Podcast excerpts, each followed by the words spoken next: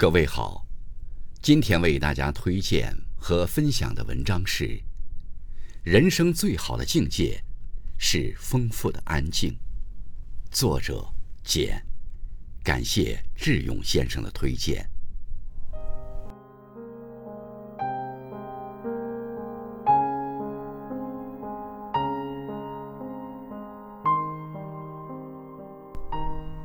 周国平说过。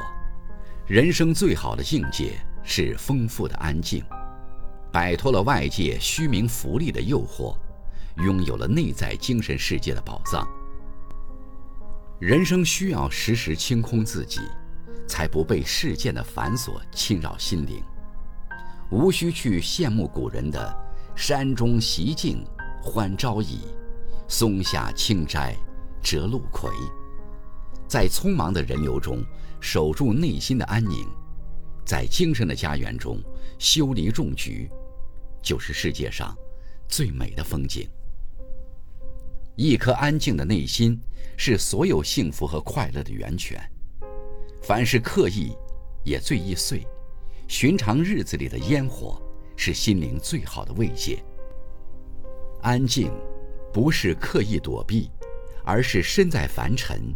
却能心静如水，是内心笃定的力量，是历经百转千回后，既不去逃避人生的磨砺，又有闲看落花、静赏闲云的雅兴。我们总有一段追求热闹的时光，渴望被别人认可，渴望融入强大的圈子，渴望站在领奖台上风光的一刻。但我们也需要安静。需要在人群后独自思考，就像白天与黑夜的交替，喧嚣过后静谧怡然。宁心无一事，便到清凉山。心若安宁，则万物从容。打败一个人的从来不是强大的对手和恶劣的环境，而是自己浮躁的心。蚊子嘲笑狮子是森林之王。以庞大的身躯，却奈何不了自己。狮子气得咆哮着，伸出爪子想把它捏碎。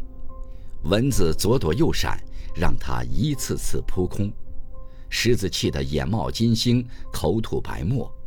蚊子得意的大笑，在狮子的嘴唇和鼻子的柔软处刺下一个个大包。